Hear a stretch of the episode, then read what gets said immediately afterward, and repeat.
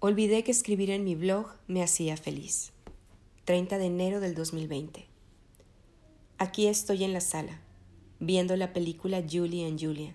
Me la recomendaron en 2014, pero nunca la vi. Hasta hoy, hasta esta noche. Porque en aquel momento no era mi momento para verla. Sigo viéndola. Mi corazón está encendido.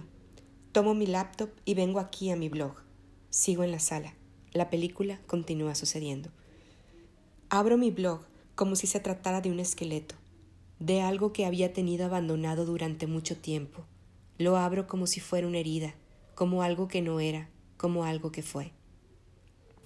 Un blog que me ha acompañado durante tantas cosas que han sucedido desde el día que inicié a publicar en él en 2008. Un blog que se fue convirtiendo solamente en un archivo de recortes de mis columnas en otros medios o de momentos que no quería olvidar.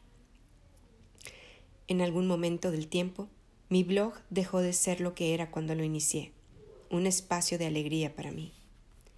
Lo transformé en un cajón donde se ponen cosas que casi no usas, porque escribir para otros no es lo mismo que escribir para mí.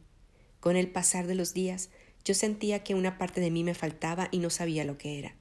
Viendo la película de Julia and Julia, esa parte resucitó para respirar de nuevo y recordé lo hermoso que es escribir día a día contando las cosas que te gustan, que te dan alegría, que te apasionan, las cosas que te salvan.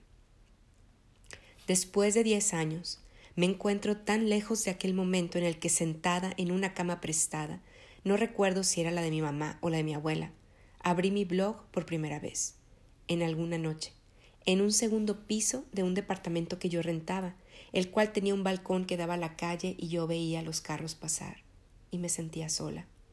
Acababa de ser mamá en 2007 y recién me habían promovido en mi trabajo. Había muchísimas cosas en mi vida por qué dar gracias, pero yo me sentía sola, muy sola. Empecé mi blog copiando y pegando artículos de otras personas y luego me fui atreviendo a poner cosas que yo pensaba. En el transcurso de 2007 a 2011 me mudé muchísimas veces de departamento y de direcciones de blog también.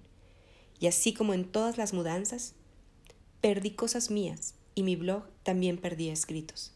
Ya no recuerdo cómo ni dónde, pero los cambios le pegan a uno como naufragios cuando no los haces por gusto, sino por necesidad. Ahora comprendo que mi blog era el lugar al que yo regresaba siempre. No importa que estuviera sucediendo en el mundo real, mi blog seguía ahí, esperando. No me reclamaba cuando nos reencontrábamos y tampoco me juzgaba. Al contrario, me daba la oportunidad de reinventarme, de reencontrarme.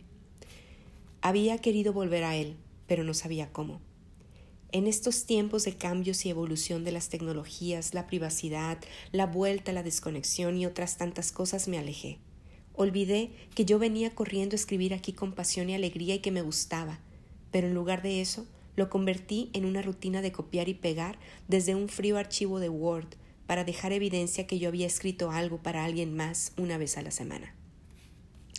Olvidé que escribir en mi blog me hacía feliz cuando quise competir con otros modelos y estándares del web universo, cuando la frontera entre lo público y lo privado causaba problemas en mi relación de pareja, mi familia, mis amistades y mi entorno, cuando creí que lo importante era hacerlo para que alguien más lo leyera o lo valorara, cuando olvidé que la única persona que tenía que agradar y darme alegría era a mí misma.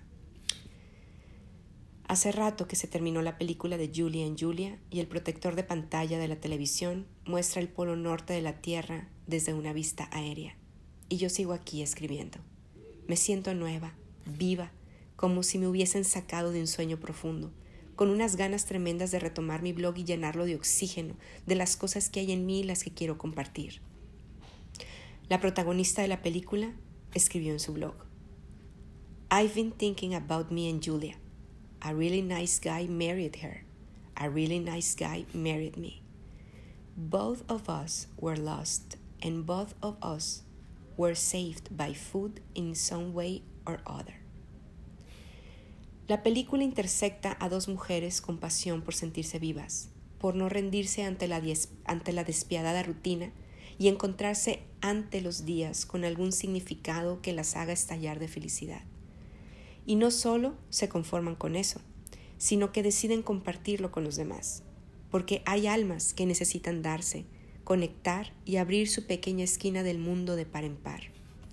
Aquí, sentada en mi sala, redescubro mi blog y mis ganas de él, mis ganas de sentir alegría estando aquí, porque siento alegría fuera de él, pero también en él, y yo lo olvidé, lo mutilé y lo sometí al olvido. He comentado en varias ocasiones en mis redes que ya ha pasado una década muy importante para mí y mi vida y que se ha cerrado un ciclo. Es en esta noche que realmente lo siento, porque escribir aquí me hace feliz, porque en el proceso de ser feliz todos los días en el mundo real, escribir en mi blog también me hace muy feliz. Así que esta noche vuelvo a mi blog diario a ver qué cosas descubro, porque todo se transforma y quiero saber en quién me estoy transformando yo también. He vuelto y qué bien se siente.